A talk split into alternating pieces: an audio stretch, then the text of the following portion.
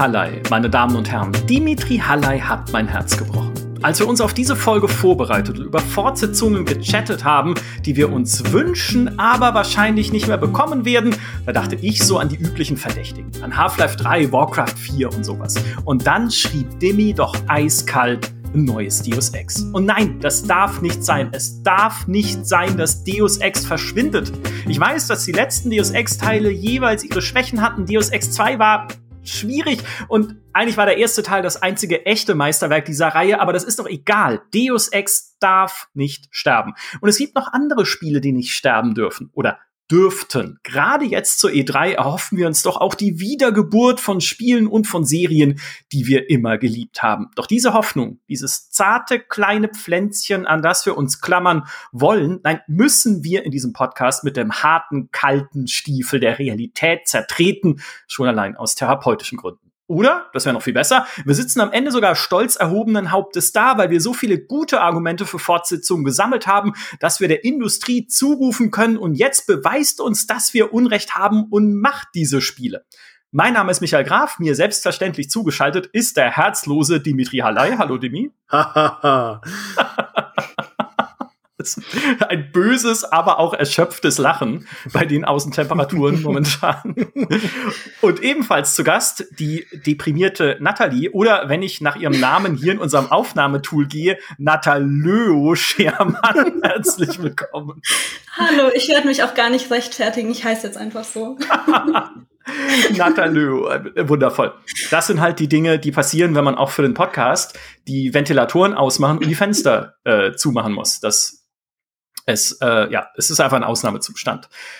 Aber jetzt äh, Deus Ex, ne? Das, das war doch bestimmt ein Witz, Demi, oder? Ja, ich wünsche, es wäre so. Also ich wäre ich wär da sofort in der ersten Schlange, an der ersten Position, äh, in, der, in der Warteschlange für ein neues Deus Ex. Ähm, und ich sage mal so, wenn Cyberpunk das Cyberpunk-Spiel to end all Cyberpunk-Spiele geworden wäre, was es ja Stand jetzt nicht ist, dann stünden die Chancen für ein neues Deus Ex wahrscheinlich noch schlechter, als sie es jetzt tun. Also das quasi, fangen wir mit dem Positiven an.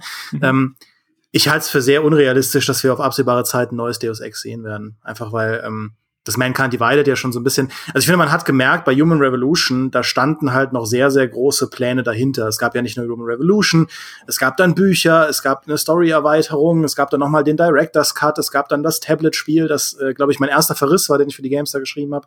Ähm, da steckte einfach sehr, sehr viel Ambition drin, als Human Revolution damals rauskam, ähm, gemessen daran, dass es natürlich nicht der ultra, ultra, ultra, ultra, ultra, ultra riesige Sales-Erfolg war. Ähm, Mankind Divided fünf Jahre später hat dann ja schon vergleichsweise mit kleineren Brötchen gebacken, auch wenn es immer noch ein gutes Spiel war. Aber man hat gemerkt, so richtig wusste die Story da dann nicht, wo sie hingeht. Ähm, und dann haben sie ja sogar noch den, den, äh, diesen VR-Modus, also kein richtiger VR-Modus, sondern so ein Hacking-Modus im Spiel, haben sie dann noch nachgeschoben als ein Standalone Free-to-Play-Spiel, um noch ein paar Kröten aus, äh, aus Deus Ex rauszuholen. Ähm, und ich glaube einfach, diese Marke ist jetzt an einem Punkt, wo man sich wirklich noch mal Mühe geben müsste, sie überhaupt in das Gedächtnis der Leute zurückzurufen. Ja. ja.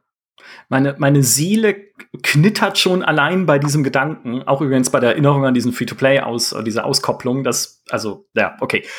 Komische Ideen, auf die sind wir alle schon gekommen, aber ich finde, also, ich meine, was Deus Ex legendär macht, haben wir schon oft genug besprochen, aber ich, ich glaube auch Mankind Divided ist zumindest von seiner wirtschaftlichen Wirkung her unterschätzt. Weil damals Human Revolution hat sich ja für Square echt okay verkauft. Mhm. Haben ja irgendwie um die zwei Millionen verkauft. Square hat zumindest in dem Quartal, wo es rausgekommen ist, das Dreifache dessen an Profit gemacht, was sie eigentlich ursprünglich geplant und erwartet hatten. Also grundsätzlich schon mal gut. Mankind Divided hatte dann einen schwächeren Start. Ja, das war dann halt ein bisschen ähm, also lag unter dem, was Human Revolution gemacht hat, aber auch, weil es zu dem Zeitpunkt, als es rausgekommen ist, am Markt weniger PlayStation 4s und Xbox Ones gab, als es bei der Xbox 360 und der PS3 der Fall war, als Human Revolution rausgekommen ist. War noch für eine Konsolengeneration vorher. Also konnte es sich eigentlich auf der Konsole, die ja sehr wichtig ist, auch für solche Singleplayer-Story-basierten Spiele, haben wir, glaube ich, auch schon ein paar Mal drüber gesprochen, warum das so ist, konnte sich einfach nicht, nicht so gut verkaufen. Und am Ende haben sie trotzdem irgendwie gesagt, ja, ist schon okay. Also insofern, da wäre ich noch einigermaßen positiv gestimmt, aber ich glaube, du, also, oder ich fürchte, ne, ich, also ich, ich hoffe ja, dass ich Unrecht habe, aber ich fürchte, du hast recht, weil Eidos, gerade Eidos Montreal, hat ja die Lizenzspiele für sich entdeckt. Jetzt mit Marvel's Avengers, mhm. von dem mhm. wir alle wissen, was für ein großer Wurf es war. Und es gibt ja aktuell auch Gerüchte über ein Spiel zu Guardians of the Galaxy, die sich immer weiter verfestigen, sage ich mal, dass sie auf der E3 eventuell zeigen könnten. Also die sind momentan so ein bisschen Marvel verpflichtet, wie es scheint.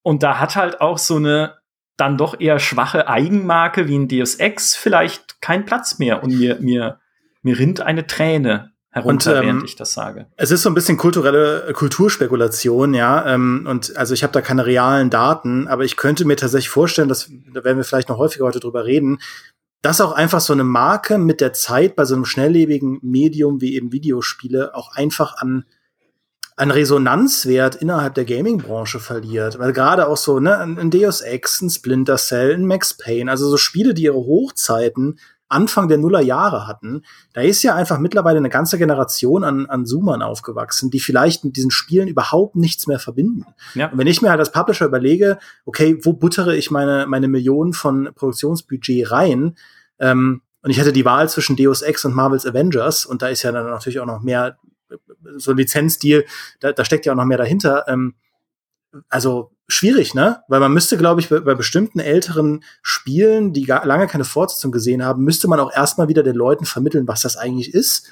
Ja, warum ein Splinter Cell die ganzen alten Post-30-Jährigen ausrasten lässt, der Gedanke für ein neues Splinter Cell, weil die neuen Leute das einfach gar nicht mehr mitbekommen haben. Ja. Oder man verkauft es an THQ Nordic die machen garantiert ein neues, egal ob es noch jemand kennt. Es ist die Frage, ob es dann gut wird. Also es ist ja auch immer was, wenn eine Fortsetzung kommt und äh, wenn man sie macht, wird sie dann wirklich cool. Aber die würden es machen. Ja. So einfach wäre es. Publisher dieser Welt verkauft alle eure alten Marken, auf die ihr keinen Bock mehr habt, an äh, THQ Nordic. Macht vorher noch irgendwie einen halbseidenen Handyableger irgendwie mit Lootboxen. Das geht immer. Und dann äh, weg damit und äh, ab dafür. Ja. Nathalie, was hast du uns mitgebracht an Trauer? Der erste Kandidat ähm, auf meiner Liste, da habe ich die Hoffnung eigentlich schon vor mehreren Jahren komplett begraben, aber ich buddel's immer wieder frei, weil von den Entwicklern so Aussagen kommen wie, ja, eigentlich lieben wir das Spiel ja voll und wir haben das nicht vergessen, keine Sorge und vielleicht kommt ja was in Zukunft, vielleicht auch nicht, aber vielleicht und das ist Age of Mythology. Und ich würde mir unfassbar gerne da eine Fortsetzung wünschen, aus zwei Gründen. Erstens finde ich, dass es nach wie vor ein fantastisches Spiel ist, eine sehr, sehr coole Idee. Und ich bin ja so ein kleiner Mythologie-Freak und das lässt einfach mein Herz höher schlagen. Ich mochte damals auch, also ich habe Age of Empires 2 und Age of Mythology zur selben Zeit ungefähr gespielt und ich mochte Age of Mythology fast noch einen Ticken mehr, einfach wegen diesem coolen Setting. Und ich erinnere mich auch, dass ich erinnere mich nicht mehr an den Inhalt der Kampagne, aber ich weiß, dass es eine der wenigen Kampagnen in Strategiespielen war, die ich überhaupt zu Ende gespielt habe. Das heißt, es muss irgendwie gut gewesen sein. Und ich weiß noch, dass die Einheiten einfach total cool waren, sehr kreativ. Das hatte auch ein sehr cooles Schere-Stein-Papier-Prinzip. Also du musstest immer darauf achten, dass du eine bestimmte Mischung in deinen Truppen hattest, äh, um gegen die Gegner anzukommen. Und es war einfach ein tolles Spiel. Und der zweite Grund, weshalb ich einen zweiten Teil brauche, ist, ich würde heute nicht mehr den ersten Teil spielen, weil ich habe es mir zur Regel gemacht, Spiele, die in meiner Kindheit richtig cool waren und die ich bis heute wirklich die einen besonderen Platz in meinem Herzen haben sozusagen, dass ich die heute nicht mehr spiele, weil ich Angst habe, mir diesen Zauber kaputt zu machen. Das habe ich nämlich mit Tomb Raider gemacht. Ich habe vor paar Jahren wieder mal in die alten Spiele reingespielt und gemerkt, so, hm, irgendwie ist es gar nicht so cool, wie ich es in Erinnerung habe. Und das ähm, weil da halt einfach so eine zentimeterhohe Nostalgieschicht auf diesen Spielen liegt.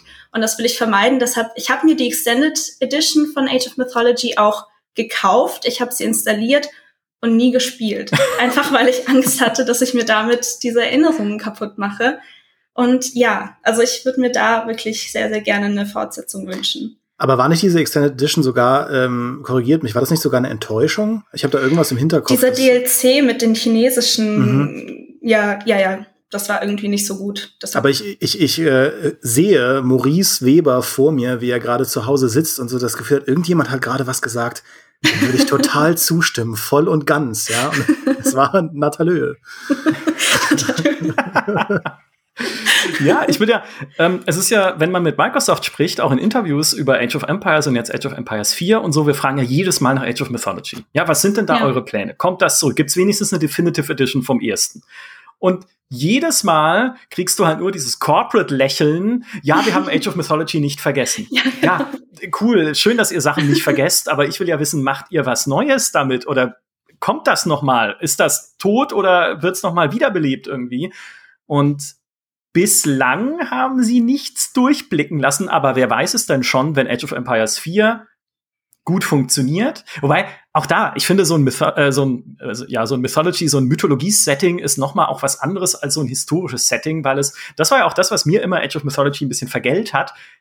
Das ist mir dann, das passt für mich nicht. Ich will nicht diese Mischung haben aus echter Historie und Mythologie, weil wenn lieber, dann lieber voll Fantasy, wie halt in einem, äh, ja, keine Ahnung, Herr der Ringe oder halt in Warcraft, oder lieber voll Mittelalter, wie halt Medieval oder sowas. Aber ich mochte nie so Mischungen aus beidem. Das fand ich in Assassin's Creed auch immer äh, behämmert, wenn dann halt irgendwie die, äh, nicht die Sphinx, die, wie heißt die mit den Schlangen, Medusa oder sowas äh, aufgetaucht ist. Weiß ich nicht. Ich mag's. Okay. Und das ist ja ausschlaggebend in diesem Podcast, weil es geht ja um uns. Und nicht um äh, andere Menschen oder das, was hier Marktchancen. Wo kommen wir denn dahin, wenn wir anfangen, Spiele für einen Markt zu entwickeln, liebe Publisher? Ihr entwickelt Spiele für den GameStar Podcast. Das ist ja das Wichtige. Äh, Dimi, du hast es vorhin schon erwähnt, ich hatte es auf meiner Liste, aber es ist ja quasi schon abgehakt. Aber ich wollte es eigentlich nur sagen, um dich zu ärgern, nämlich Splinter Cell. Aber die, äh, die Trauer ist schon aus dir rausgesprudelt noch bevor ich es überhaupt anbringen konnte, weil das sehen wir garantiert nicht wieder, oder? Also, nee, also ich habe ich hab halt aufgehört, Ubisoft damit auf den Keks zu gehen, weil äh, ich nicht wollte, dass es so ein Running Gag wäre, den man mit mir assoziiert, dass ich immer der eine bin, der nach Splinter Cell fragt. Ähm, aber äh, ja, also wir haben doch schon im vergangenen Podcast drüber gesprochen.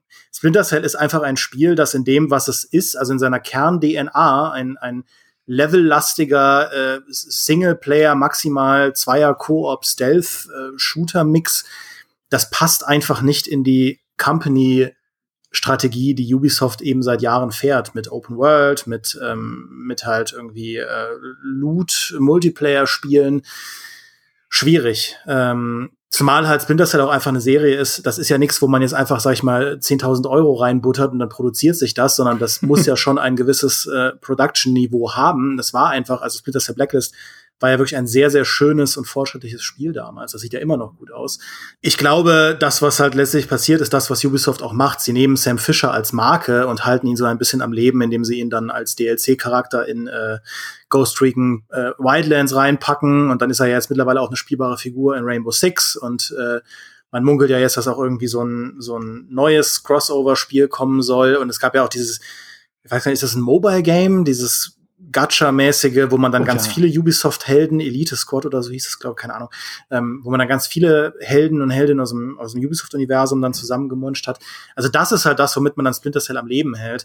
Was natürlich auch wiederum nicht äh, dafür sorgt, dass Sam Fisher weiterhin für das bekannt ist, was ihn halt für, sag ich mal, meine Generation so großartig gemacht hat. Also Wer weiß, wer weiß. Ich meine, wir haben ja schon die Rückkehr von einigen äh, Singleplayer-Heroen der Vergangenheit gesehen, halt bei anderen Publishern. Ähm, und ich sage auch gar nicht, dass zum Beispiel in Open World Splinter Cell was wäre, was niemals funktionieren könnte. Aber Stealth Open World, wir haben es ja auch im Stealth Podcast besprochen. Also Stealth generell als Gameplay-Fokus ist halt was, wo man sich überlegen muss, ob man das noch mitnehmen will, wenn man es auch einfach als optionales Feature mit reinpacken kann für die paar Stealth-Fans, die es da draußen noch gibt. Und man macht einfach so ein Ghost Recon Wildlands draus, ja. Also Splinter Cell hat es einfach strategisch schwierig gerade am Markt. Das, äh, glaube ich, wird sich auch in den nächsten ein, zwei Jährchen nicht ändern. Ja, und ich finde, dieses, diese Unsitte, Charaktere von Serien, die man eigentlich nicht mehr fortsetzen möchte, aber doch noch irgendwie in der Kartei rumliegen hat, in anderen Spielen wie so Zombies zu reanimieren und da noch mal durchwanken zu lassen und sei es halt in so einem Sammel-Handy-Game. Das macht ja Blizzard auch mit den StarCraft-Charakteren. Das ist noch schlimmer. Weil das reibt es mir dann rein. Hey, guck mal, hier ist noch mal hier Sam Fisher und Kerrigan und Jim Raynor und all deine Lieblinge in einem Mobile Game oder halt in Heroes of the Storm oder sowas. Also nicht in dem, was ich eigentlich haben möchte, nämlich ein neues Spiel dieser Serie. Aber sie, es gibt sie noch.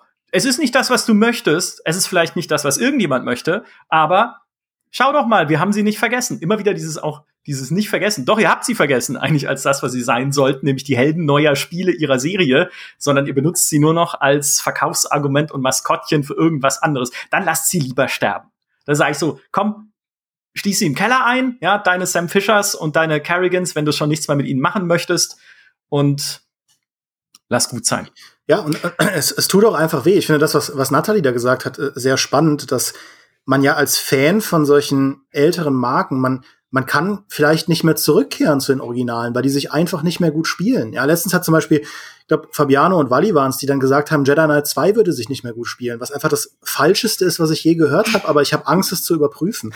Und, ähm, das heißt, man blickt halt zurück zu vergangenen Erinnerungen, zu dieser Nostalgie, zu diesen Kindheitserlebnissen, die man einfach nicht mehr so reproduzieren kann, aber es ist auch nichts in der Gegenwart oder Zukunft da. Und dann hängt man dann halt so. Und dann kommt dann so, ja, es gibt jetzt drei Missionen mit Sam Fisher, mit dem Originalsprecher in einem Ghost Recon Wildlands, habt Spaß, dann ist es halt einfach eine Schule, also dann sind es halt Ballermissionen, ja. Ähm, es war auch eine Stealth-Mission dabei, aber die war halt noch nicht mal gut. Also, es ist einfach, es ist sowas, wo man danach denkt, so, ach Mann, es ist doch, ist doch schade, so ein Fan zu sein von etwas. Und man so, ich will jetzt nicht, ich will jetzt nicht auf Sam Fischer rumhacken, weil das Event tatsächlich ganz cool war, aber in anderen Fällen, ja, man will doch nicht bestraft dafür werden, ein Fan zu bleiben und Ja. diese Liebe im Herzen zu tragen. Ja. Und jetzt hast du auch Jedi Knight erwähnt, so beiläufig, aus äh, purer weiterer Herzlosigkeit. Weil das steht äh, weiter unten auf meiner Liste tatsächlich. Wobei ich mir dachte, eigentlich, also jetzt mal unabhängig davon, dass es halt irgendwie diesen neuen Disney-Kanon gibt, in den Kal Katan irgendwie noch nicht reinpasst und das, oder vielleicht inzwischen doch, weil wieder irgendwelche fünf Graphic Novels erschienen sind, von denen ich noch nie gehört habe. Aber jetzt unabhängig davon, dass halt das Star Wars-Universum inzwischen eine andere, äh, ja, anders funktioniert und anders erweitert wird.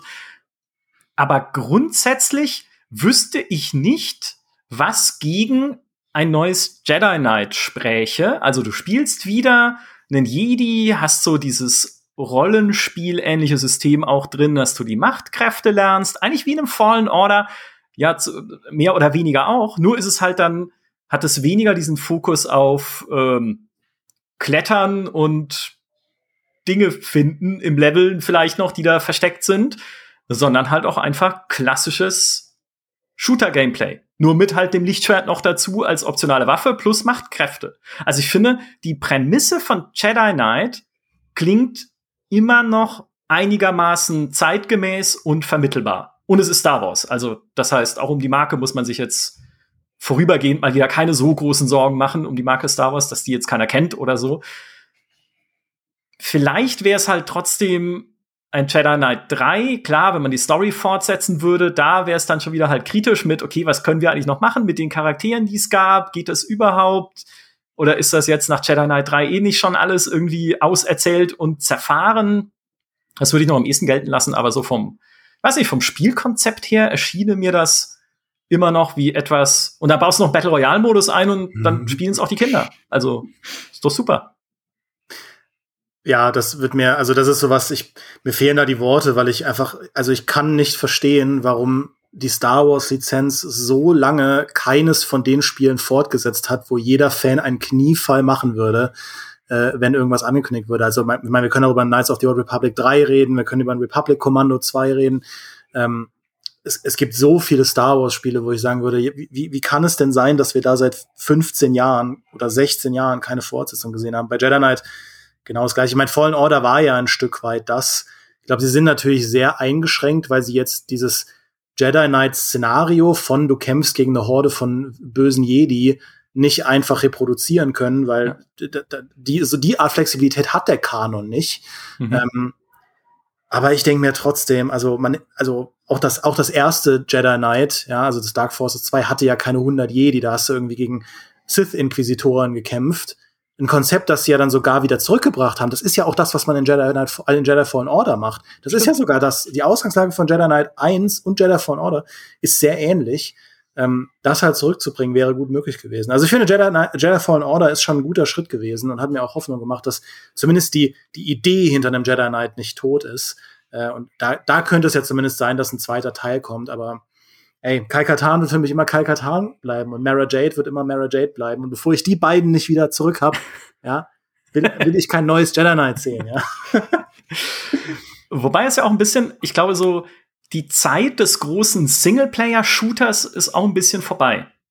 Wenn man so drüber nachdenkt. Klar, so Action-Adventures äh, aus der Third-Person-Perspektive, das gibt's immer noch, das ist immer noch erfolgreich, macht ja auch Sony mit Uncharted, mit Last of Us. Aber so dieser klassische, auch wirklich von großen Publishern produzierte Singleplayer-Ego-Shooter, der keine Open World hat, um das noch hinzuzufügen, Ubisoft, das gibt's gar nicht mehr so.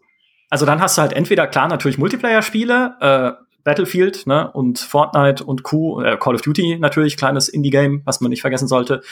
Aber dass man sagt, okay, komm, lass uns mal wieder was richtig cool inszeniertes, Singleplayer-Shooter-mäßiges machen.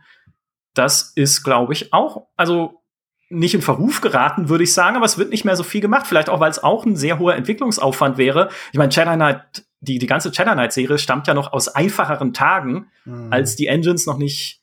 Also ich sag mal, da war halt ein Sumpf, eine, eine grüne Fläche mehr oder weniger, die dann zwar auch mit fortschreitendem Serien, äh, mit fortschreitender Serienentwicklung dann auch ein paar Grashalme hatte und dann noch ein paar Swamp Trooper, die drin standen, aber größtenteils war es halt noch nicht so detailliert, wie die Levels jetzt sein müssten, wenn man sie auf den modernen Stand der Technik bringen wollte. Und was uns die Cyberpunk-Entwickler ja auch schon öfter erzählt haben und was ja dann auch äh, teils problematisch für sie war, wie wir wissen, ist, gerade wenn du einen Ego-Shooter machst, musst du halt noch viel mehr Arbeit in Details stecken, weil die Spieler einfach näher dran sind, weil du halt nicht aus der Third-Person-Perspektive aus irgendwie fünf Meter Entfernung auf eine Wand guckst, wenn dein Held davor steht, sondern auf Nasenlänge dann dich dran drücken kannst, um zu gucken, ob da auch wirklich jede Pure im Holz korrekt modelliert ist oder sowas. Vielleicht ist es auch was, was halt äh, Studios davon abhält, diesen, diesen Aufwand gehen zu wollen weiß man's.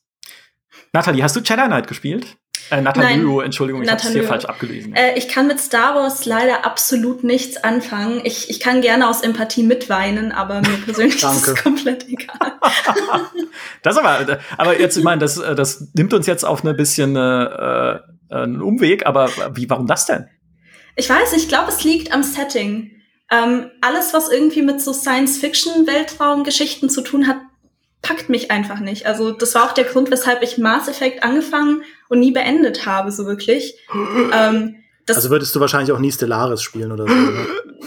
Also ich würde, ich habe es mal probiert, aber es ist halt einfach nichts nicht meins. Und ich weiß nicht warum, weil eigentlich so Real-Life-Weltall finde ich voll cool. Und ich spiele auch voll gerne so Physik-Simulationen, wo man dann die Erde explodieren lassen kann und so.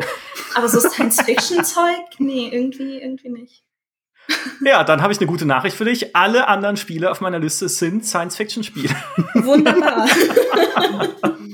Aber mach du erst mal weiter mit äh, dem nächsten Spiel, das du uns mitgebracht hast. Oder dem äh, nicht nächsten Nicht-Spiel, das du uns mitgebracht hast. Ja, ich habe jetzt nämlich eine Spielreihe, die du, glaube ich, nicht so gerne magst, weil sie aus dem Horror-Genre kommt. Oh. Äh, nämlich Silent Hill. Oh. Ähm, ich trauere immer noch diesem PT, diesem mysteriösen PT nach, das nie entstanden mm. ist. Weil ich finde, also es ist jetzt mein persönlicher Eindruck, aber ich finde, das Horror-Genre hat sich besonders in den letzten Jahren so ein bisschen festgefahren. Da gibt's wenig Innovatives, wenig Neues, mit Ausnahme von ein paar ziemlich coolen Indie-Projekten, die dann irgendwie auch schauen, okay, wie kann man Horrorspiele modernisieren, indem sie auch technische Aspekte beispielsweise einbinden. Weil man weiß ja beispielsweise, dass heutzutage Streaming halt sehr, sehr groß ist und viele Streamer auch Horrorspiele spielen warum dann nicht einfach das Mikrofon mit einbinden? Also das Monster hört dich dann quasi. Das, das heißt, du darfst nicht reden oder mit der Webcam, dass du dann in so einem simulierten Zoom-Meeting bist und da komische Sachen passieren. Das sind alles sehr coole, sehr innovative Ideen, die allerdings halt nicht auf längere Sicht funktionieren würden. Also es, das Spiel hast du in einer halben Stunde, in einer Stunde hast du durch und das ist auch gut so. Aber mir fehlt wirklich so eine Spielreihe, vor allem mit einer Welt, mit einer Lore, die mich so richtig hineinzieht. Und das war damals eben Silent Hill. Ich finde, Silent Hill macht sehr vieles sehr, sehr richtig. Und ich bin zum Beispiel auch ein Fan von Geschichten, die nicht komplett erklärt werden, sondern sehr mhm. viel auch offen lassen. Und das vermisse ich sehr, sehr stark. Und als dann PT, also dieser Playable Teaser rauskam, war ich total hyped, weil da haben Leute ja auch so viel hineininterpretiert. Und ich weiß nicht, ich habe stundenlang YouTube-Videos geguckt, wo die Leute das kleinste Gemälde, den kleinsten Pixel in diesem Teaser analysiert haben, gesagt haben, ja, das wird passieren und das und das. Und dieser Charakter kommt zurück, weil dieser Pixel braun ist. Und das ist das war so faszinierend. Ich war voll in diesem Hype drin und dann hieß es, ich glaube 2015 oder so war das, ja, nee, äh, wird nicht mehr gemacht. Und das hat schon irgendwie so eine Lücke hinterlassen, finde ich. Ähm, ich hätte sehr, sehr gerne gesehen, wie sich die Serie auch ein bisschen neu erfindet, weil das muss sie zwangsläufig. Ich meine, äh, Resident Evil hat es ja auch geschafft. Ähm, ja, ich bin schon sehr enttäuscht, dass, sie, dass wir nicht die Möglichkeit bekommen haben zu sehen, was daraus wird. Und da, das ist auch witzig, weil Pyramid Head, also dieses berühmte Monster aus Silent Hill, ist ja jetzt auch beispielsweise ein Monster in Dead by Daylight. Also da sind wir wieder bei dem Thema, dass äh, Figuren einfach repurposed werden und irgendwo in anderen Spielen auftauchen. Aber es ist halt kein Silent Hill, ne? Da, äh, da wollte ich noch nachfragen, ähm, weil, du, weil du auch äh, das neue Erfinden angesprochen hast, was Silent Hill, ich glaube, PT war ja auch deshalb so ein riesiger Hoffnungsträger, was Silent Hill ja nicht so viel Glück hatte mit seinen Fortsetzungen. Ne? Also zumindest mhm. Silent Hill 2 und 3 waren ja, waren ja super gut. Und dann schon bei Silent Hill 4 hat es ja eigentlich angefangen, ne? dass so die, die Community gespalten war, ob das so toll war. Und dann gab es ja irgendwelche äh, Wii-Remakes ja. von Silent Hill 1 und also alles, was ich dann, also ich bin nicht so ein die-hard Silent Hill-Fan und was ich dann noch mitbekommen habe, ist, dass diese Fortsetzungen, die kamen, dann auch es eigentlich nie geschafft haben, so richtig an den anzuknüpfen, was Silent Hill 2 noch so unglaublich gut gemacht hat. Ja, also bei mir war es ähnlich. Ich bin halt auch mit dieser Serie aufgewachsen und da da kann ich wieder mich selbst zitieren, was ich beim ersten Punkt angesprochen habe. Es ist einfach so, wenn du Spiele in deiner Kindheit spielst und die irgendwie ein bestimmtes, äh, ein bestimmtes Gameplay-Prinzip haben oder auch die Steuerung und solche Sachen, die funktionieren dann in dem Moment. Aber wenn du schon irgendwie ein bisschen älter geworden bist und sich an dem Kern-Gameplay nur wenig verändert hat, dann finde ich, geht da so ein bisschen ähm, etwas verloren. Und ich finde, äh, ab einem bestimmten Zeitpunkt muss sich so eine Serie auch ein bisschen modernisieren und wie gesagt eben neu erfinden. Äh, deshalb war ja auch dieser Playable Teaser, der war ja aus der Ego-Perspektive, was ja. gar nicht Silent Hillig ist. Ähm, das war schon so ein bisschen ein Hoffnungsträger, glaube ich. Und ich bin da, denke ich, auch nicht alleine die so enttäuscht darüber ist. Dass ist, ist, ist ja auch lustig, dass es, dass es ganze Spiele gibt, die sich, glaube ich, dann die PT-Demo auch als Vorbild ja. genommen haben, ja, um ja. auf diesem Konzept halt was zu bauen, was ja dann schon wieder zeigt, was für eine Strahlkraft das einfach im Horrorgenre hatte. Alleine dieser Teaser. Ja, es gab ja auch viele, äh, viele Leute, die versucht haben, irgendwie eine Silent Hill Mod zu bauen, die dann aber eingestampft wurden. Aber es gibt sehr viele Spiele, ich glaube, Visage ist so eins, das halt wirklich dieses Konzept hernimmt mit diesen Korridoren, die sich immer wieder wiederholen und dann ähm, irgendwie Horror-Elemente herausploppen. Ja, da, da gibt es sehr, sehr viele Nachahme. Bis heute tatsächlich. Bis heute. Ja, Silent Hill ist das mit dem Nebel. Ne? Genau. Ja. So, das ist, das ist mein, äh, mein Kaffeepausensatz, den ich sagen kann, wenn ich an zwei Leuten vorbeilaufe, die über Silent Hill sprechen. Mehr weiß ich dazu nicht. Aber äh, ja, also ich, ich habe damals auch diese PT-Demo, ich spiele ja keine Horrorspiele, ne, aber ich habe sie gesehen und sehr viel Begeisterung auch aus meinem Umfeld erfahren, unter anderem auch vom Kollegen Nino Kerl, der ein riesen Silent Hill-Fan ist und der sehr hyped war damals. Ach, Publisher. Aber ich sag's euch, ich habe auch eine Serie, die wenig Glück hatte mit ihren letzten Fortsetzungen, die aber äh, auch in diesem Podcast natürlich vorkommen muss, weil Maurice nicht da ist, nämlich Command Conquer. Maurice würde widersprechen und sagen, nein, Schlacht um Mittelerde 3 ist doch das eigentliche Ding, was man haben möchte. Oder Battle Realms 2. Und ja, ich habe ihn vorher extra noch gefragt, welche Spiele er vermisst, um sie jetzt leger beiseite zu wischen und zu sagen, nein, das Echtzeitstrategiespiel, das wir haben wollen, ist ein neues Command Conquer Generäle. Und es gab ja schon ein Command Conquer Generäle 2, das angekündigt war 2011 glaube ich, damals EA gesagt, hey, wir machen ein neues Generäle und alle so, was? okay, das meint ihr nicht ernst. Und ja, stimmt, sie meinten es nicht ernst, weil das war so die Zeit damals, als EA auch in so einer Sinnkrise war und auch wirtschaftlich große Probleme hatte nach der Finanzkrise und irgendwie schwarze, äh, nee, rote Zahlen sind das schlechte, rote Zahlen geschrieben hat und nicht genau wusste, wo sie hinwollen. Dann hieß es ja eine Zeit lang, wir werden ein reiner Free-to-Play-Publisher und also große Verwirrung. Äh, Human und ich haben vor kurzem auch einen eigenen Podcast über EA gemacht und sehr ausschweifend drüber gesprochen, welche Probleme die hatten und auch teilweise heute noch haben. So, und in diese Zeit fiel so diese Ankündigung von Generäle 2 und tja, es kam, wie es kommen musste. Erst äh, wurde dann das Entwicklungsbudget zusammengestrichen, wie später Entwickler gesagt haben. Ne? Also es gab halt einfach keine Glauben mehr daran, dass sich das Spiel gut verkaufen würde, auch in Konkurrenz zu einem StarCraft 2, was sich halt irgendwie 4,5 Millionen Mal verkauft hat. Und dann hat man gesagt, ah, aber wir können doch da gar nicht mithalten und Blizzard hat da so viel Kohle reingesteckt und guckt doch mal die ganzen Zwischensequenzen und so. ja, und äh, dann haben sie gesagt, okay, dann wird's halt Free-to-Play, heißt nur noch Command Conquer, wird rein Multiplayer und eine Singleplayer-Kampagne machen wir dann, wenn die Fans sie wollen. Hm, okay.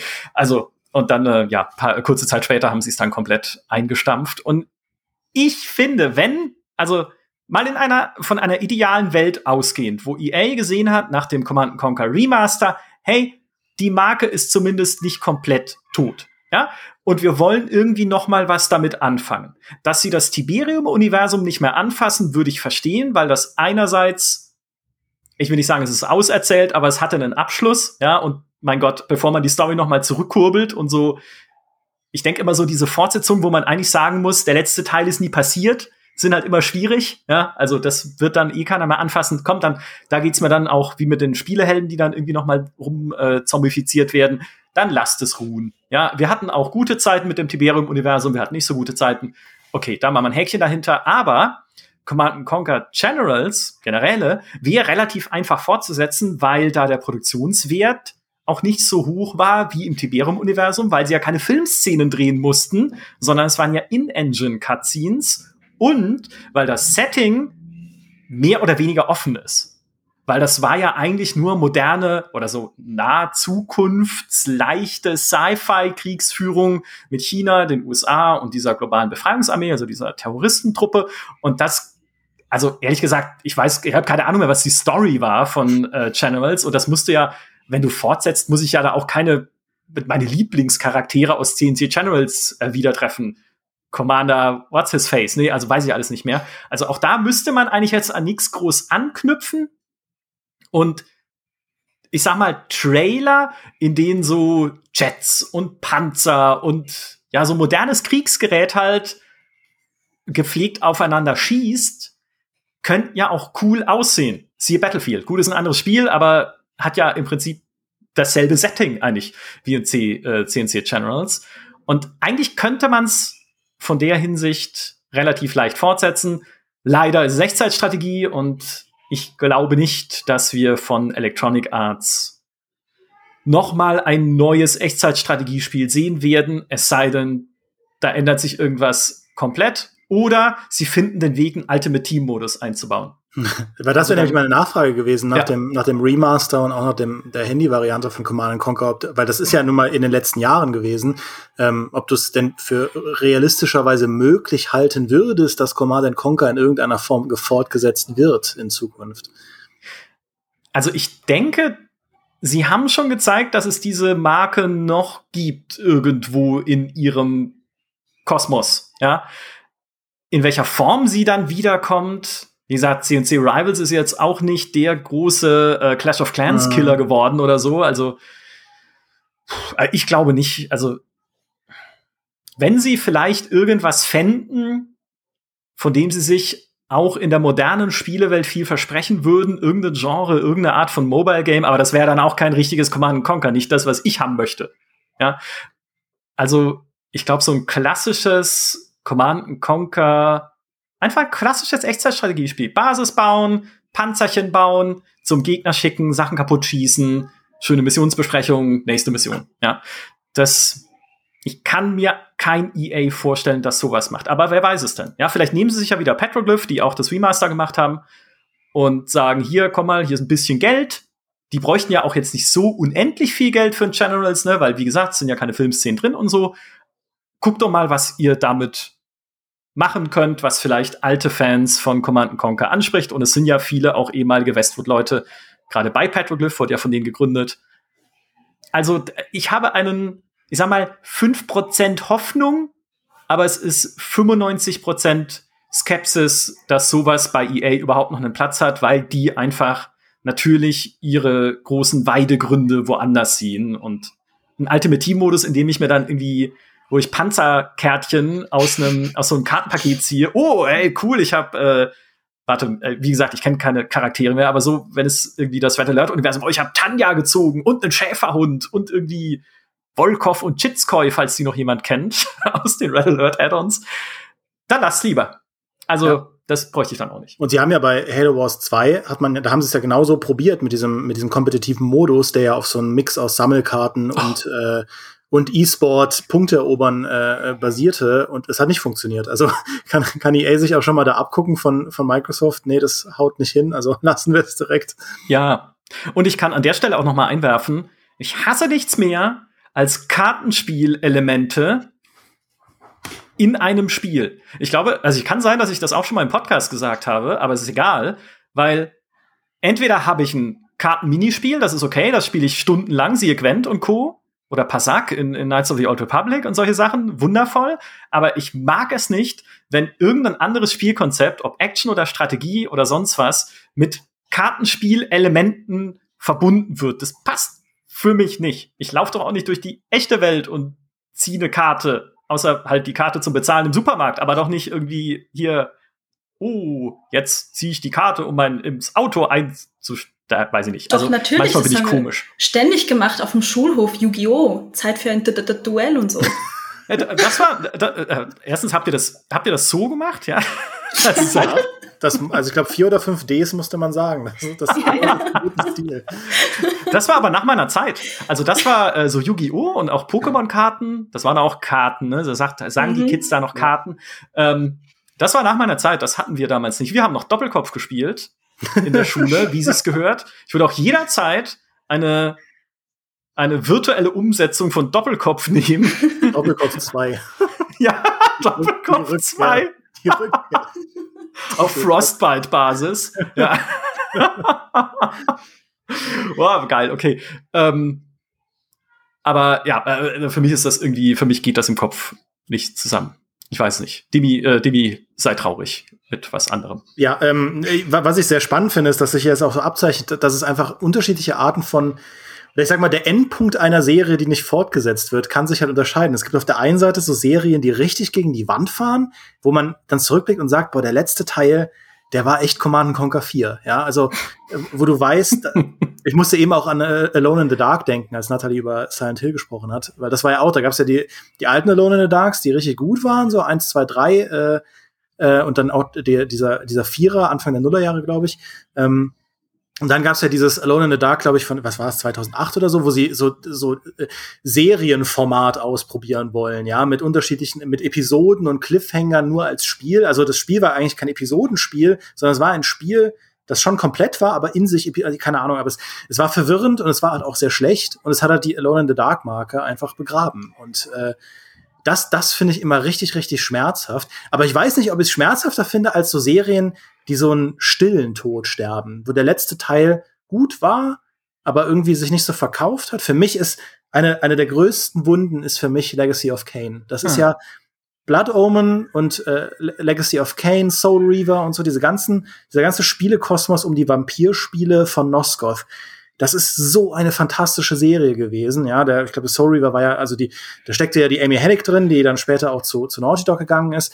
Also fantastisch geschriebene Geschichte, ein unglaublich kreatives Vampiruniversum, eine Story, die sich über Jahrhunderte und unterschiedliche Zeitlinien und sonst irgendwas ähm, erstreckt, was total komplex war für ein im Prinzip Nullerjahre oder End-90er Action-Adventure, wo man Kisten schiebt dauernd und das hat irgendwie so, so ein bisschen aussah wie so ein, wie so ein Tomb Raider, so ein Tomb Raider Alternative, aber hatte eine fantastische Story und mit dem Legacy of Kane, äh, Defiance hat es dann ja ähm, ein Spiel bekommen, wo alle Fäden zusammenlaufen sollten.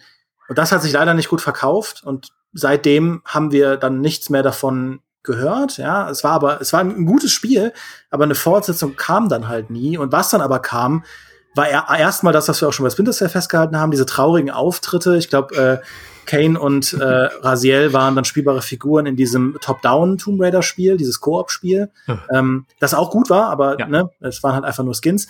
Und äh, dann gab es dann noch das Nosgoth. Und wenn und wenn deine Lieblingsmarke in ein Free-to-Play Multiplayer-Spiel verwandeln wird, dass es nie aus der Beta rausschafft und dann eingestellt wird, dann weißt du, die Chancen auf eine Fortsetzung stehen verdammt schlecht, ja. Und auch das Nosgoth war kein schlechtes Spiel, aber ich weiß noch, wir waren da irgendwie damals eingeladen zu einem Termin, wo ähm, nochmal neue Features gezeigt werden sollten zu Nosgoth. Und ich glaube, wir haben uns das sogar noch angeschaut und eine Woche später wurde das Spiel eingestellt. ähm, oh. Also richtig, richtig traurig, das äh, einfach zu sehen, wie so eine Marke, äh, nicht nur die, die, das Spiel selbst, sondern auch die Marke einfach über Jahre dann noch mal so ein bisschen wie so ein Bäuerchen noch mal probiert, irgendwie Relevanz, weil dieses Noskov, das war ja natürlich so ein typischer Fall von, man, man, man packt da eine Lizenz, die man noch hat, drauf, damit es vielleicht die zwei, drei Fans, die es noch gibt, dann auch noch reinzieht. Funktioniert dann nicht, okay, Riegel drauf. Und das sind also ein bisschen diese zwei Arten von Spielen. Ich weiß nicht, was schlimmer ist, dass es mit einem Knall endet oder mit einem Wimmern. Ich finde, es gibt noch eine, eine, eine, dritte Option. Das ist bei mir nämlich mit Rayman so. Die Serie existiert noch weiter und bringt auch weiterhin relativ gute Spiele wie Origins oder Legends raus. Aber es kommt halt nicht das, was ich mir wünschen würde, nämlich ein klassisches Rayman 4. Und das, das finde ich ziemlich schade, weil ich, ich finde es auch ein bisschen schade, dass die äh, diese Art von Spielen so diesen Kinderspielstempel aufgedrückt bekommen haben irgendwann.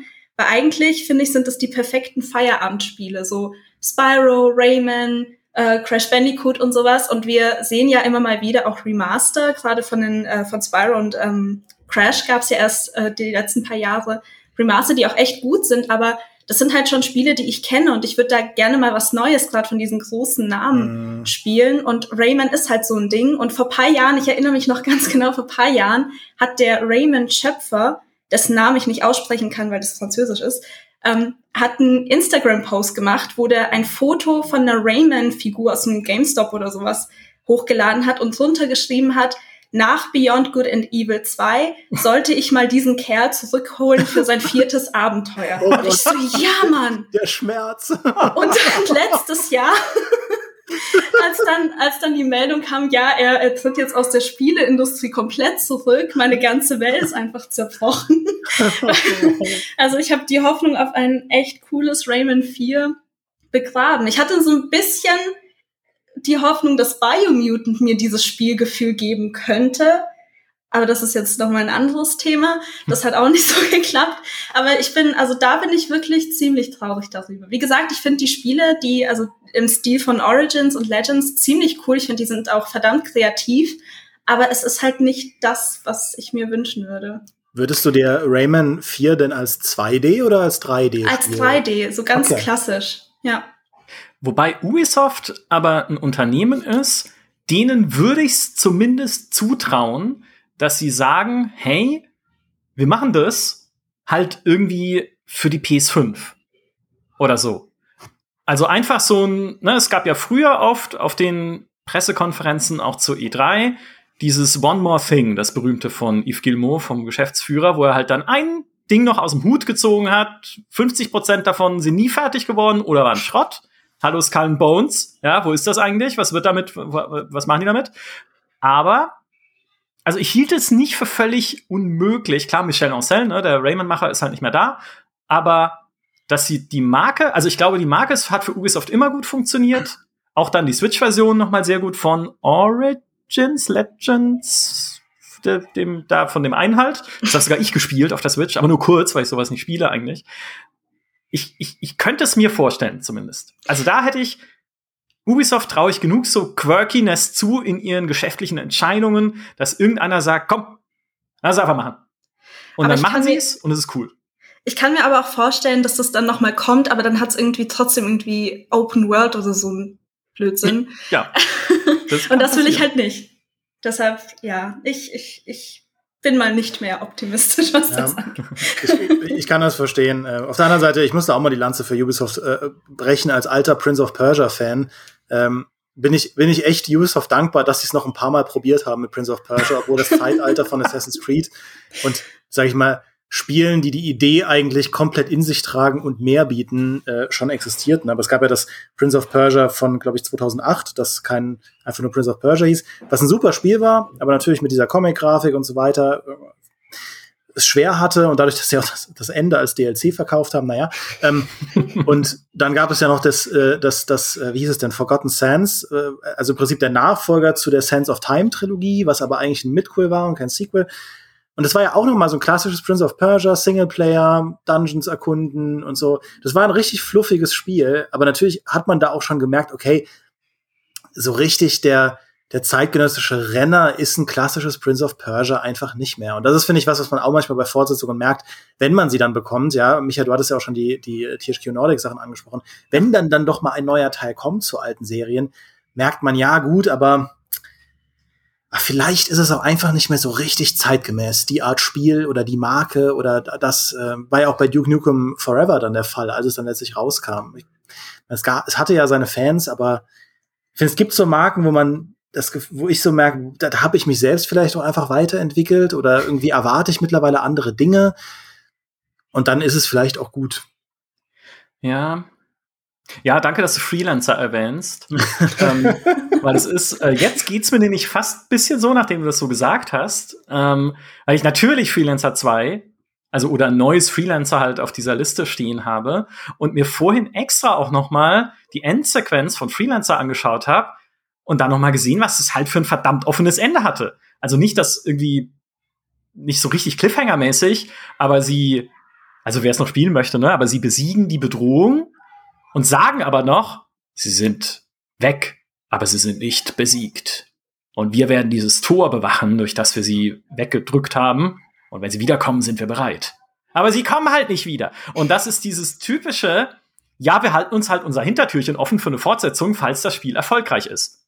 Oder falls es das Genre in zwei Jahren noch gibt, was ja bei, Freelancer und Weltraumspielen, überhaupt allen Weltraumspielen, also man könnte ja da ja quasi alles aufzählen, was es jemals gab, aber Freelancer habe ich mir rausgepickt, gerade weil es halt auch mit eines der besten war aus dieser Spätperiode, ne, so um das Jahr 2003 so rum, so eines der letzten großen mhm. Weltraumsimulationsspiele und weil ich dieses Setting so toll finde, das Freelancer halt hatte mit diesen Weltraumkolonien der Menschheit von Leuten, die von der Erde geflohen sind und dann diese diese Länder-Lookalikes dort gegründet haben mit Rheinland, Kusari, Bretunia, Liberty und halt auch tatsächlich diesen Open-World-Gedanken, dass du ein Universum hast, was du wirklich erkunden kannst. Da gab es zwar nicht viel zu finden, hatten wir neulich im Podcast auch besprochen, außer irgendwie ein paar legendären Waffen, aber es ist ja egal. Ja? Es hatte wirklich, es hat wirklich so dieses, dieses Gefühl in mir geweckt, hey, das ist ein glaubwürdiges Universum, es ist ein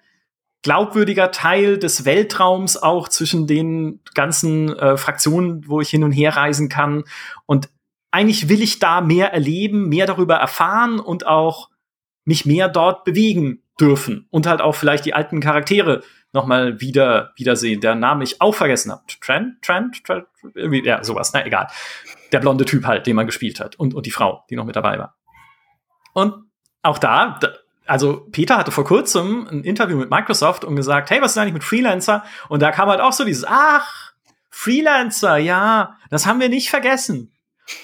Oh, also okay, wann, wann tauchen die in einem Handygame auf oder so? Also ich kann es mir schwer vorstellen, dass das heute noch umgesetzt würde oder dass wir auch überhaupt jetzt mal Star Citizen ausgeklammert, ist ja auch der Grund, dass so viele Hoffnungen von so vielen Menschen auf Star Citizen ruhen, aber abgesehen davon so richtig große Big Budget Weltraumspiele, ich glaube, der Zug ist abgefahren.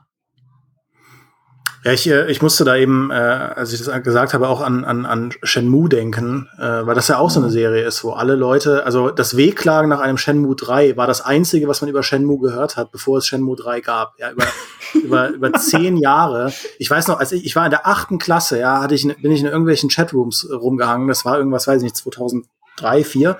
Und man hat nichts anderes gehört äh, da von den Leuten, die Shenmue geliebt haben, als ach, wann kommt denn endlich der neue Teil? Und ich meine, sie mussten dann ja nur, weiß ich nicht, 15 Jahre warten. Ähm, und dann war er dann da. Und das Einzige, was man nach Shenmue 3 hört über Shenmue 3, ist, ach, ja, irgendwie war das, das war schon so wie früher, aber irgendwie, hm, also wenn Geraldine jetzt hier wäre, könnte sie da, glaube ich, äh, sehr viel mehr drüber erzählen, äh, weil ich nicht so tief drin stecke in Shenmue, aber ja, es gibt einfach, glaube ich, so Serien, die, die dann vielleicht, also wenn sie sich nicht radikal neu erfinden, wo dann wiederum die Leute meckern, ist es, ist das dann noch Shenmue, wenn es jetzt einfach nur so wäre wie Yakuza, ähm, dass sie dann einfach irgendwie, dass das Spielkonzept vielleicht auch einfach nicht mehr, nicht mehr wiederbelebt oder fortgesetzt werden sollte. Ja, das ja. ich noch anfügen. Frag mal Fritz nach Aquanox. Also ja, jetzt mal unabhängig genau, davon, ja. dass Aquanox halt auch einfach, sagen wir mal, von der Produktionsqualität jetzt nicht das, das allerhöchste Gut war, das neue von THQ Nordic. Aber man merkt halt auch, dieses Spielkonzept hat sich irgendwie überlebt, da so mit dem U-Boot rumtuckern. Also, ja. ja, ist schwierig. Ist auch, also auch gerade bei diesen Weltraumsachen oder auch bei sowas wie Aquanox, du merkst halt auch, das leidet ja schon alleine daran, dass die die Eingabegeräte, mit denen man das damals gerne gespielt hat, jetzt nicht bei Freelancer, das war ja mausbasiert, aber so Joysticks, wir hatten das heute noch. Wer weiß du überhaupt noch, was ein Joystick ist? Klar, es gibt, es gibt Gamepads, aber dieser neumodische Quatsch, damit spiele ich sowas nicht. Ja? Und schon allein das, ist, man könnte überhaupt nicht das wieder erschaffen, was wir damals gefühlt haben, als wir halt irgendwie die Tastenbelegung oder die Joystick-Belegung von einem TIE Fighter oder von einem Free Space oder sowas ja. uns irgendwie angeeignet haben und dann versucht haben, halt irgendwie so Ausweichrollen zu fliegen mit dem Joystick und so. Es war super cool, aber ist nicht mehr. Ja, also da hast du überhaupt keinen großen Markt mehr für. Klar gibt's immer noch Joysticks, das will ich damit gar nicht sagen. Und es gibt auch immer noch Leute, die sehr gerne äh, den Flight Simulator zum Beispiel mit so richtig professionellen Eingabegeräten auch fliegen. Super cool, alles gut. Aber ich sag mal, der Massenmarkt ist woanders. Und deswegen, ja, hm, Schwierige, schwierige Kiste. Ich habe ein Spiel mehr noch auf der Liste, wo es sogar einen Hoffnungsschimmer gibt, was aber keiner kennt. Das heißt, es ist mein, mein Undercover-Geheimtipp sozusagen. Äh, wollt ihr vorher noch mal, Nathalie, willst du noch mal eins aus der Kiste ziehen? Ja, sehr gerne. Ich habe ein sehr random Spiel hier, aber ich glaube, wenn ich von meiner Liste eine Fortsetzung mir aussuchen dürfte, dann wäre es das, nämlich Frontschweine. da bin ich sofort dabei. Genial. das ist super. Frontschweine, für die, die es nicht kennen, ist eigentlich wie Worms, nur halt mit Schweinen. Und das Beste ist, die russischen Schweine, die hießen Grunskowskis. Also, äh, wen das nicht überzeugt vom Spiel, dann weiß ich auch nicht. Und das ist so ein Spiel, ich glaube, das würde auch heute noch verdammt gut funktionieren, weil ich habe in Erinnerung, wie lustig das einfach war. Und ich mochte es auch immer mehr als Worms. Ähm, das ist so 3D und ich kann, ich kann mir das sehr, sehr gut in so einem Stream vorstellen, wo dann im Online-Multiplayer ganz viele Leute zusammenspielen. Und es gab ja auch mal, also es gab ja eine Ankündigung irgendwie 2008 oder so, dass Frontline 2 entwickelt wird. Aber daraus ist halt irgendwie nie was geworden. Ich meine, ist jetzt noch nicht so lange her, vielleicht wird's ja doch noch was. Aber ja, vielleicht wenigstens ein Remaster. Also damit wäre ich ja auch schon zufrieden. Wenigstens und, irgendwie ein Remaster, der das Spiel macht. Äh, und man muss, heute. man muss ja auch festhalten, ich glaube, ähm, damals, als Front, Frontrunner rauskam, war Worms noch komplett in 2D. Also es war noch vor den ersten ja, Worms glaub, 3D-Zeiten. Ja. Ja, ähm, und ich, ich war damals auch äh, noch sehr jung und äh, habe nur gedacht, so, boah, das ist ja Worms Armageddon in 3D. Ich habe mir das komplett gekauft für Vollpreis im Release. Ich wollte unbedingt Frontschweine spielen. Und das äh, war ein Kauf, den ich nicht bereut habe. Das ist aber einfach die Füchse, ja, dass sie da sich gedacht haben, okay, Würmer sind schon vergriffen, was nehmen wir stattdessen? Lass uns russische Schweine nehmen. Ja? aber das ist, ich finde das genial. Also ich würde das sofort finanzieren, wenn ich ja, äh, reicher Mäzen wäre, der dem GameStar-Podcast zuhört. Natürlich erst, nachdem ich den GameStar-Podcast äh, äh, großzügig unterstützt habe mit all meinem Geld. Aber dann, dann direkt das. Definitiv. Und was ist eigentlich mit Worms? Jetzt, wo, man drüber, äh, wo wir drüber reden, weil wenn ich Ach, das google, kommt immer nur die, ja, stimmt. wenn ich, wenn das jetzt google, kommt immer nur die Stadt in Rheinland-Pfalz. Ähm, aber es gibt ja, es gab letztes auch, Jahr, ne? es, es gab letztes Jahr ja noch äh, ein großes Update für Worms Armageddon, 21 Jahre nach Release. Also es ist 99 rausgekommen, dann haben sie am, im Juni 2020 noch mal ein Update gebracht. Aber kommt da ein neues? Also ich glaube, das, äh, Worms Armageddon, da gab es auch schon irgendwie wieder so ein Neuauflagen Remaster-Ding. Also ich glaube, es kamen die ganzen Jahre irgendwie immer neue Worms raus. Ähm, die kriegt hm. nur nie jemand mit, weil die eigentlich immer die gleiche Art Spiel sind. Ich glaube, die wechseln auch mal von 2D zu 3D. Aber ich glaube, ich habe sogar auf der PS4 mehrere Worms-Teile, äh, die ich vielleicht einmal kurz angespielt habe. Also weiß nicht, Worms ist irgendwie so eine Serie, das hatte seinen Zenit mit Worms 2 und Armageddon und danach irgendwie kamen noch ganz viele, aber so richtig auf dem Schirm hat die dann niemand mehr, außer die, die Die Hard Fans. Ich finde auch, weil, weil mittlerweile das, das, was Worms damals geboten hat, diese, diese, diese, diese Party-Chaos, diesen absurden Humor und so, das haben mittlerweile eben halt sehr, sehr viele Spiele, ja. Ähm, also, weiß nicht, vielleicht, vielleicht gab es auch einfach zu viele Fortsetzungen der Idee eines Worms oder von dem, was Worms halt so klasse gemacht hat.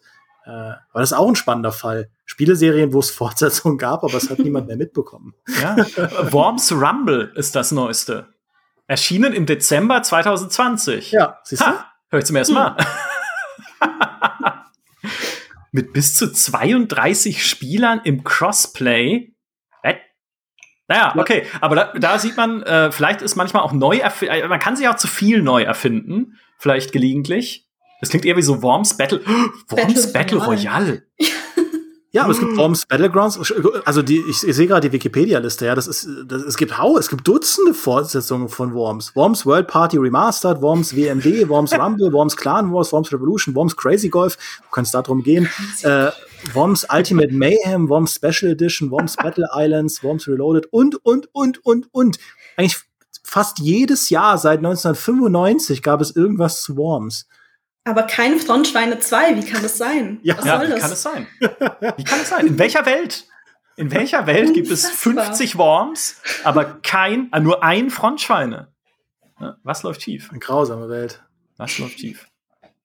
So. Demi, hast du noch ein letztes Spiel? Ja, ich kann auch einen raushauen. Ähm, eine, eine, einer der größten auch Schmerz für mich ist äh, Jack the Lions. Also einfach, ah. weil wir eben drüber gesprochen haben, so manche Konzepte, die sich halt nicht mehr irgendwie gut spielen. Ich glaube, bei Jack the Lions 2 ist der eine Fehler, dass alle versucht haben, irgendwas anders zu machen, die danach kamen. Einfach ein Jack the Lions 2 in moderner Grafik. Und selbst das wurde ja probiert, dann, aber da haben sie dann ja die Echtzeitkämpfe abgeschafft. Und da gab es ja jetzt vor ein paar Jahren dieses, ähm, ach, ich weiß gar nicht mehr, wie es hieß, äh, unter dem Handy Games Label, äh, ein, ein neues Jack the Lions, wo dann die ganzen alten Helden auch wieder mit dabei waren, aber das sind dann jetzt alles so abgehalfterte Alkoholiker. Ähm, also so ein bisschen den, den Star Wars 8 Trend und ich, ach, es ist so, äh, Jack the Lions, ich will gar nicht viel drüber reden, das ist so traurig. Was hab ich da als Teenager gehofft und gebankt und gewartet? Jedes Mal, wenn ein neues Spiel kam, ein Brigade E5 oder so, diese ganzen mhm. Rip-Off-Kopien, ja. die versucht haben, es besser zu machen als die offiziellen Fortsetzungen. Es war alles für die Füße. Alles. Und ich glaube wirklich, das ist irgendwie verflucht. Das ist sowas ähnliches wie der Madden-Fluch. Man kann kein gutes neues Jack Alliance machen. Da war irgendwas drin, damals in Jack Alliance 2, was einfach verloren gegangen ist, was man nie, nicht mehr bekommen kann. Ja. Äh. Ich, ich musste gerade sehr lachen, weil es sah so aus, als würde hier nebenan eine Krähe in den Kamin meines Nachbarn kotzen. Aber das passt, das passt zum Zustand von Jack Alliance. Ich glaube, sie zieht nur irgendwie dran rum und reißt dran rum oder so. Aber da, da, da gab es doch auch ein Free-to-Play-Online-Spiel, oder? Ja, natürlich. Ja, gab, also, ich habe sie alle getestet, glaube ich, für die GameStar. Ja. nicht alle oder vielleicht ein, zwei nicht, aber diese ganzen, dieses jahrelange, also war ja wirklich ständig, okay, jetzt bringen wir Check the Lines zurück, aber richtig. Okay, es war scheiße, aber dann kommt der nächste Publisher, weil die Rechte sind ja auch so rumgereicht worden, wie mhm. so ein mhm. Wanderpokal. Jetzt bringen wir Check the Lines zurück, aber richtig. Ich weiß wieder Schrott. Und ich, oh, jetzt hat THQ Nordic, äh, beziehungsweise die Embracer Group, die Markenrechte. Und ich wette, die bringen eins. Irgendwann. Ich wette drauf. Aber ich wette nicht drauf, wie gut es wird. Ja. Das, oh, Ach, Jack the Lions, das, hat das reißt mich jetzt richtig runter. Aber ja, die, ich, ich weiß, dann, die bauen wieder auf. Ich, ich weiß noch, 2011 war ich, glaube ich, auf der Gamescom, damals noch als reiner Privatbesucher und äh, da, da war, hat mir auch jemand Jack the Lions Online oder wie es hieß, vorgestellt und ich glaube, ich hatte wirklich, also in meinen Gedanken hatte ich eine kleine Träne in den Augen, als ich mir das angeschaut habe. Weil ich dachte, ach, was ist denn das immer? Warum, warum ja. muss das denn so sein? Ich, ich fahre wieder nach Hause. Ich weiß noch, dass die ja auch immer, also diese Check the Lines, äh, also sagen wir mal, alles, was nach Check the Lines 2 passiert ist, sie hatten ja auch immer irgendwie ein paar Ideen, wo du gedacht hast, mhm. könnte cool sein, so irgendwie dann zerstörbare Umgebungen, äh, gut, gab's früher auch schon so ein bisschen, und aber dann auch irgendwie, okay, halt irgendwie coolere 3D-Grafik, schöne Explosionen oder aber dann es, sie, das ist halt so dieses typische, da darfst du halt nicht einfach nur eine Featureliste runterkopieren, sondern du brauchst die richtige Stimmung, das richtige Writing, die Charaktere müssen natürlich passen und sowas. Und da investiert halt heute einfach keiner mehr so richtig Zeit rein. Nicht mal Brenda Romero, die ja an Check the Lines 2 damals beteiligt war mit als Autorin und jetzt Empire of Sin gemacht hat. Und dann hat ja auch nicht so gut geklappt. Ja. Also. Hoffnung ist das Schlimmste, ja. Das ist ja. wie mit Nat Natalie und Raymond 4. Die, mhm. die Hoffnung ist das Schlimme daran, dass sie wirklich gehofft hat. Ja. ja, ja. Ja. Nix hier, äh, Rebellionen sind auf Hoffnung erbaut, Verzweiflung ist auf Hoffnung erbaut. ja. ja. Das ist, was für ein schöner, positiver GameStar-Podcast es heute ist. uh, okay, gut, dann, äh, ja, dann äh, habe ich ja noch meinen, ähm, meinen letzten Kandidaten, nämlich eine Fortsetzung, und viele von euch, also vielleicht kennen es gar nicht so viele, ähm, eine Fortsetzung zu Nexus, The Jupiter Incident. Es war ein Weltraumspiel aus dem Jahr 2004, das ich schon für die GameStar getestet habe. Es gibt auch ein Testvideo dazu im Plusheft-Archiv. Ich weiß nicht, wie ich damals Testvideos vertont habe. Ich kann es heute nicht mehr anhören. Ich glaube, es bin auch nicht ich, sondern es ist ein Roboter mit meinem Gesicht. Und jetzt wurde ich durch mich wieder ersetzt oder so, keine Ahnung. So, ähm, habe ich damals getestet, nachdem ich schon vorher eine Preview-Version bekommen hatte vom Publisher, die super unfertig war, super unpoliert, irgendwie alles noch nicht so, wie es sein sollte. Und ich habe die schon durchgespielt. Und dann habe ich die Testversion bekommen, habe sie noch mal durchgespielt. Weil ich dieses Spiel so toll fand. Und es ist halt so ein Weltraumstrategiespiel in Echtzeit, mit Pausenfunktion zum Glück, wie Homeworld. Nur, dass du eine tendenziell kleinere Flotte kommandierst, wo du auch keine eigenen Raumschiffe baust, sondern du machst halt so Upgrades zwischen den Missionen. Und es hat durchaus auch seine Schwächen. Ich habe damals 77 Punkte gegeben, weil es keine Zeitbeschleunigung gibt. Also manchmal ist da alles hyperträge und weil es auch echt hart unfaire Stellen gibt, äh, wo du irgendwie die Mission neu starten musst, weil Dinge passiert sind, die einfach nicht in deiner Kontrolle liegen und diese dir verhagelt haben dann aber. Also so als Spiel selber muss man sagen, objektiv betrachtet hat es durchaus seine Schwächen gehabt. Aber like I care, ja, das ist halt wieder einer dieser Fälle, wo man sagt, gut, objektive Betrachtung ist schön gut, aber ich bin ja ich. Und ich habe bevor wir diesen Podcast aufgenommen haben, in, den letzten, in der letzten Viertelstunde dieses Ding nochmal runtergeladen von Steam. Das gibt's da noch. Und hab's einfach mal installiert, die erste Mission gespielt und war sofort wieder verliebt aus zwei Gründen. Erstens ist es einfach so schon kurios und aber auch irgendwie cool, dass dir der Hauptcharakter im Intro seine komplette Lebensgeschichte erzählt. Wo gibt's das sonst? Ja, wo irgendwie, okay, mein Vater war der und der und dann hat er Aktien gekauft von dem und dem Unternehmen, das hat mich reich gemacht und dann bin ich einer Corporation beigetreten, aber die Corporation war eigentlich, äh, nee, dann bin ich der Erdenarmee beigetreten und habe gegen Corporations gekämpft und wurde dann aber abgeschossen und bin in Kälteschlaf gefallen und dann wurde ich wieder aufgeweckt und als Kriegsheld behandelt, aber ich war eigentlich gar keiner und dann hat mich eine andere Corporation angeheuert und dann, also eigentlich alles, alles völlig egal, ja, aber äh, sie erzählen es und es dauert irgendwie zehn Minuten oder so. und auch jede Mission beginnt mit einer also nicht mit gerenderten Figuren, das gibt's relativ wenig, aber einfach mit so einer Erzählsequenz, wo einfach Raumschiffe durchs Bild fliegen und dir der Hauptcharakter erzählt, wo er eigentlich gerade ist und was seine Mission ist und dann begleitet er diesen Konvoi und dann später eskaliert halt alles und gibt so einen Alienkrieg und so.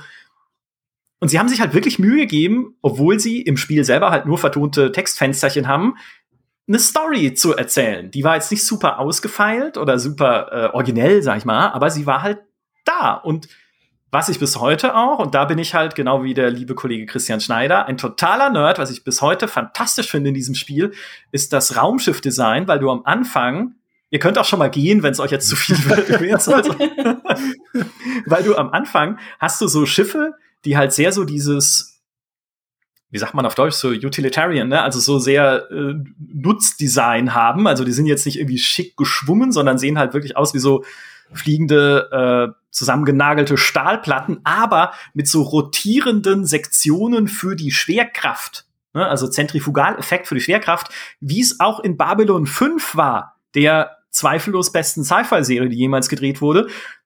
Und das gibt sich in vielen Spielen. Und ich finde das, ich weiß nicht warum, aber ich krieg Gänsehaut, wenn ich nur an dieses, an dieses Design denke. Ich finde das so geil. Ja? Später hast du dann halt auch ein bisschen gestyltere Schiffe gehabt, dann gab es auch irgendwie neue Technologien, will keine Story spoilern für alle, die es noch kaufen wollen, kostet irgendwie halt nicht viel Geld aktuell, da wo man es kaufen kann. So, und das war toll, hatte eine auch unfassbar lange Einzelspielerkampagne damals. Haben aber jetzt nicht so viele Leute gespielt und kannten auch nicht so viele. Wahrscheinlich auch, weil die Games da so eine viel zu niedrige Wertung gegeben hat. Und dann haben sie 2012 noch mal versucht, mit einem Kickstarter eine Fortsetzung zu äh, finanzieren. Nexus 2, The Gods Awaken, und haben es aber nicht geschafft. Sind gescheitert und dann ist passiert, was passieren musste. THQ Nordic kauft die Markenrechte und hat sie bis heute. Und damals, als sie die Markenrechte übernommen haben, hat der Reinhard Politscher, den wir kennen, der war auch schon hier im Podcast, um mit uns über das Gothic Remake zu sprechen, hat gesagt, wir sind der Meinung, dass Nexus ein verstecktes Juwel in der Nische der Weltraum-RTS-Spiele ist. Wir hoffen bereits in naher Zukunft mit den Arbeiten an einer Fortsetzung beginnen zu können. Das war 2016, Reinhard. Wo ist mein scheiß Spiel? also vielleicht kommt's noch, ne? Wie gesagt, THQ Nordic traue ich alles zu. Aber es, ich meine, sie haben die Rechte. Es gibt ja quasi ein Konzept noch von damals. Gut, ich denke, viele der Entwickler und Entwicklerinnen, die daran gearbeitet haben, sind nicht mehr an Bord. Das heißt, wahrscheinlich müsste man eher ein neues Konzept dazu machen, also wie auch immer. Aber in der Theorie ist ein Hoffnungsschimmer da, dass es womöglich eventuell irgendwann vielleicht eine neue Episode davon geben könnte. Und das, wenn auch aus meiner Liste aller Fortsetzungen, ja, Command Conquer, immer gerne, aber das wäre meine persönliche die ich am allerliebsten hätte. Weil so Homeworld-ähnliche Spiele gibt's ja nicht so viele. Außer Homeworld 3. Da freue ich mich auch drauf, aber das kommt ja zum Glück. Das, das ja. heißt, äh, wir sind ja hier unter uns, es hört niemand mit. Du würdest dir eigentlich wünschen, dass Reinhard das Gothic Remake Team in Barcelona einfach abzieht, um stattdessen die, diese Fortsetzung zu entwickeln. Ja, zweifelsohne. Ja, sofort. Na klar. Also, ich meine, ich weiß gar nicht, was man da diskutieren soll. Also, es ist ja, eine Fortsetzung ist eh schon besser als ein, ein Remake. Und ich meine, Gothic, wer braucht denn das noch? Gothic ist halt auch eine von diesen Serien, ne? Das ist wie der, wie der äh, Effekt bei Command Conquer. Bei Gothic müsstest du auch sagen, die, den vierten Teil streichen wir aus unserer Erinnerung. Und den dritten Teil hat es auch zumindest 40 Prozent so nicht gegeben, wie er war. Und das ist dann halt immer schwer für so einen Fortsetzungswunsch, weil es ist schon sehr viel Spielegeschichtsrevisionismus, den man betreiben müsste, um ein Gothic adäquat fortsetzen zu können. Dass sie Remakes machen, ist ja alles cool und so. Freue mich auch drauf. Äh, oder bin gespannt, was es wird, sagen wir es mal so. Aber das ist auch so eine Serie, wo man eigentlich sagen kann, gut, dass es, also das Ende von Gothic 2 war cool. Teilweise. Und es müsste jetzt wegen mir auch kein neues, also Ne? Die, die kann auch weiter ruhen. Nexus hingegen ist, äh, das ist was ganz anderes. Das ist ein, ein, ein Buch, in dem noch so viele Kapitel ungeschrieben sind. Ich glaube, kein Mensch außer mir wird das spielen wollen, aber das, ne? das ist ja kein Maßstab jetzt. So ein schönes Schlusswort. Gothic Remake muss sterben, um Raum für Nexus zu machen. da mache ich mir ein T-Shirt. Falls es irgendwann mal wieder eine physische Gamescom gibt, gehe ich dahin an den THQ Nordic Stand und verteile diese T-Shirts. das Gothic Remake muss sterben, um Raum für Nexus zu schaffen. Oder ich habe, nee, noch besser, ich habe einfach so ein Pappschild, auf dem das steht und so ein Aluhut auf und sage hier, ja. Und Leute gehen vorbei und tun so, als wäre ich nicht da. Das war eine Folge über Fortsetzungen, die wir uns wünschen, aber vielleicht nicht bekommen werden. Vielleicht aber doch, ne? Bei ein paar bestünden ja leichte Chancen. Und das ist jetzt genau der Punkt, wo wir sagen, und wo auch ich sage, E3 2021, come at me, Bro. Ja? Beweis doch, dass wir Unrecht haben. Und kündige, also die E3 macht's ja nicht selber, sondern liebe Publisher, die dort sind, und kündigt doch irgendwas davon an. Ne? EA schüttelt halt noch ein Jedi Knight aus dem Ärmel. Microsoft macht halt zumindest eine Definitive Edition von Age of äh, Mythology. Und äh, THQ Nordic, ihr wisst, was ihr zu tun habt. Das ist ja eh klar. In diesem Sinne, ich freue mich drauf. Mal gucken, wie die E3 dieses Jahr wird. Wir werden sehr viel drüber sprechen in diesem Podcast in den nächsten Tagen, wenn ihr das hier vor der E3 hört. Äh, wenn ihr es nach der E3 hört, dann gibt es eh schon einen Haufen Podcasts, die ihr unbedingt dringend anhören wollt und müsst, weil wir da über die Neuankündigungen reden werden. In diesem Sinne, lieber Dimi, liebe Nathalie, Lö. liebe Nathalie. Vielen Dank, äh, dass ihr dabei wart. Vielen Dank an alle, die uns zugehört haben und bis zum nächsten Mal. Macht's gut. Tschüss. Tschüss. Ciao.